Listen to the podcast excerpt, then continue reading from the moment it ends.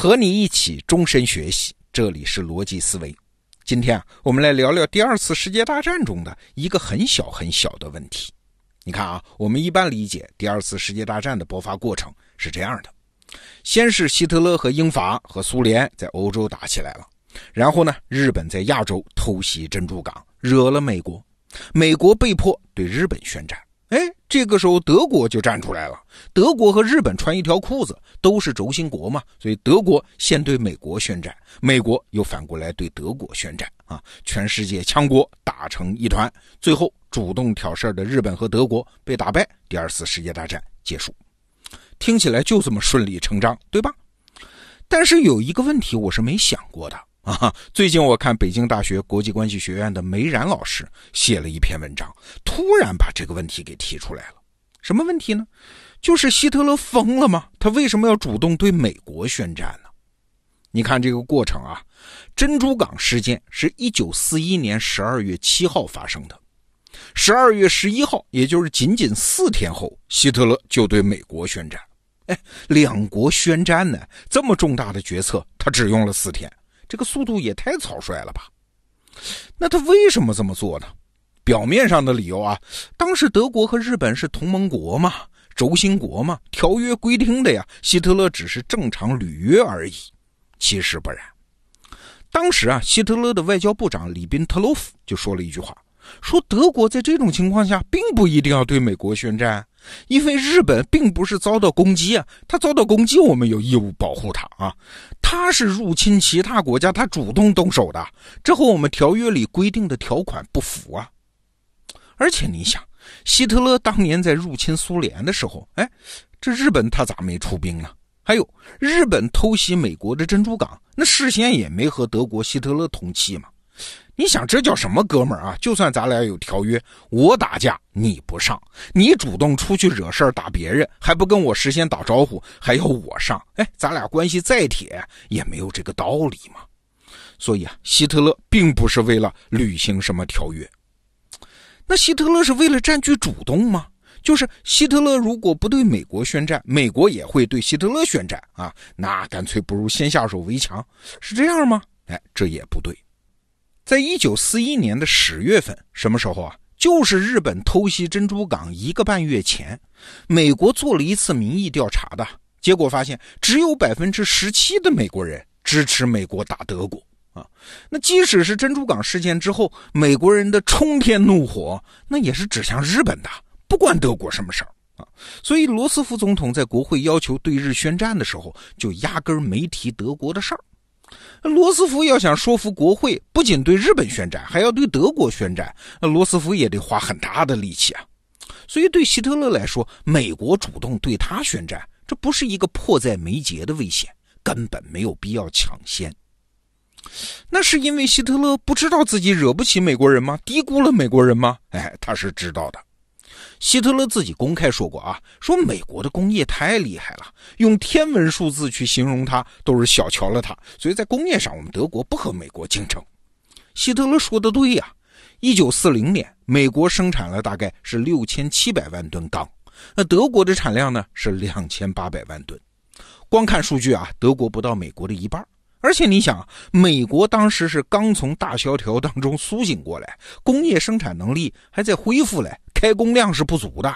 而德国已经是暂时是全面开工啊，那个时代钢产量的差距就是国家战争潜力的差距，这个差距明摆着的呀。所以啊，如果在那个时候你去观察希特勒，他对于美国的态度其实是非常憋屈、隐忍的。我们就不说美国天天骂德国啊，什么法西斯啊、集权，就不说这些态度上的。你就看欧洲二战打起来之后，美国没有正式参战呢，但是美国没闲着啊，天天拉偏架。美国把物资源源不断的运送到英国和苏联，支持他们跟德国干。希特勒忍了。美国驱逐德国外交官，希特勒忍了。美国冻结了德国的在美资产，哎，希特勒还是忍了。就在珍珠港事件爆发的时候，德国和美国的海军在大西洋上其实已经有交火。那怎么回事呢？比如说啊，十月末的时候，一九四一年十月末，一艘美国驱逐舰在执行任务的时候被德国潜艇误击，超过一百人死亡。那请问是德国人故意先动的手吗？其实不是，美国海军当时是在为英国的船队护航，德国人想要打英国船，就很难避免误伤美国船而美国人不客气啊，回击啊，多次对德国潜艇搞那种深水炸弹。那你说德国人窝火不窝火啊？看见护航英国船队的美国舰队，我是打还是不打？但即使是这样，希特勒还是忍了，还是命令德国海军不许向美国舰船开火。你看，总结一下我们刚才说的啊，希特勒没有必要惹美国，也知道美国惹不起，他不惹美国，美国暂时也不会反过来惹他。美国就算惹了他，他还一直在忍。那奇怪了，为啥一九四一年十二月十一号，在珍珠港事件仅仅四天之后，他要急吼吼的向美国宣战呢？这一宣战啊，就是说此前他忍的白忍了，他一直在躲的，这下就真来了。这希特勒他是咋想的呢？当然，你可能会说，希特勒是个疯子嘛，疯子做什么决定都很正常。这么解释也许有道理啊，但是没有意思。我倒是觉得希特勒。他是有一个理由的，这个理由就是，此时向美国宣战可以提升自己内部的凝聚力。我们想想，一九四一年的十二月份，就是希特勒做这个决定的时候，那是啥时候？在太平洋上是珍珠港事件，但是你到欧洲战场上看看，那可是莫斯科战役到了转折点啊！从一九四一年十一月中旬到十二月初，苏联军队开始反攻啊！仅仅半个月，德军就死伤十五万多人啊！这可是第二次世界大战开打以来德国最大的一次挫折。那请问这个挫折它意味着什么？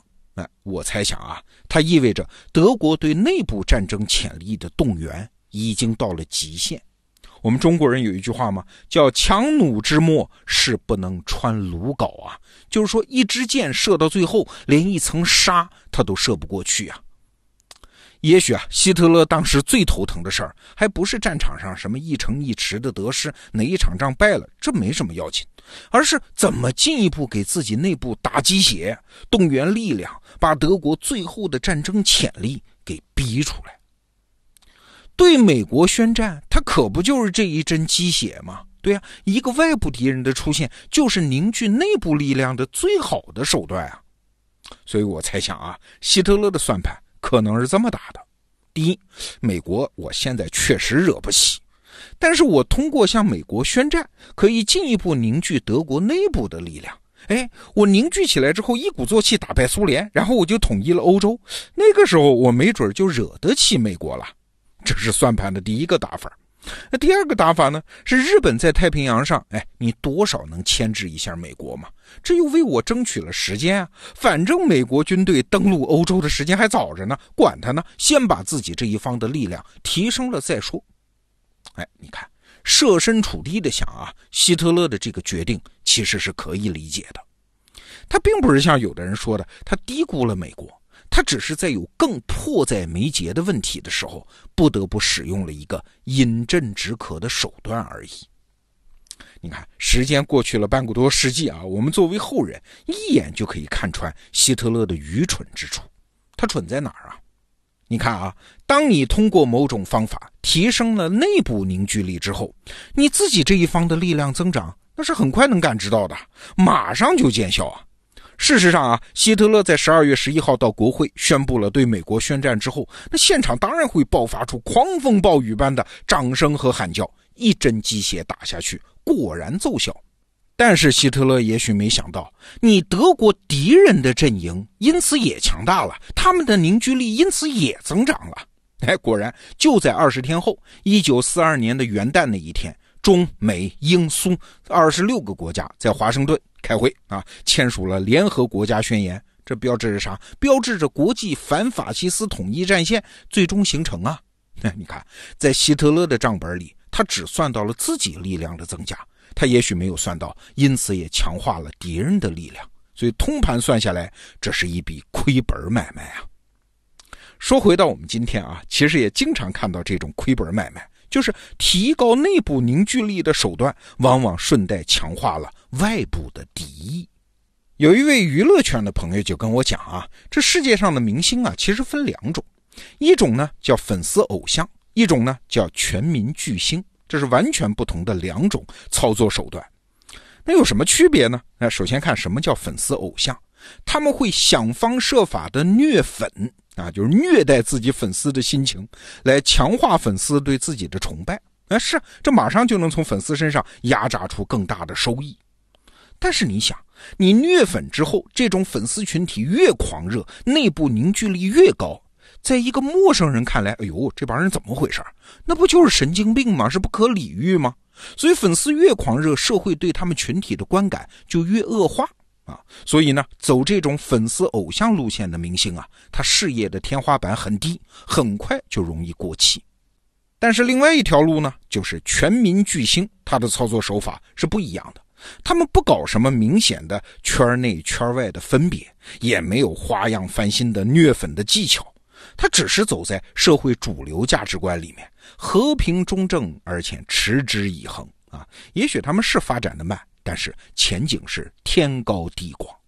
哎，从这个角度，我们来反思希特勒当年的这个决策，对他一生走错了很多路，那其中就包括呢，他只看到了内部力量的凝聚。但是没有看到外部敌意的增长，他只当自己粉丝的偶像，嘿嘿。但是同时断送了成为巨星的可能。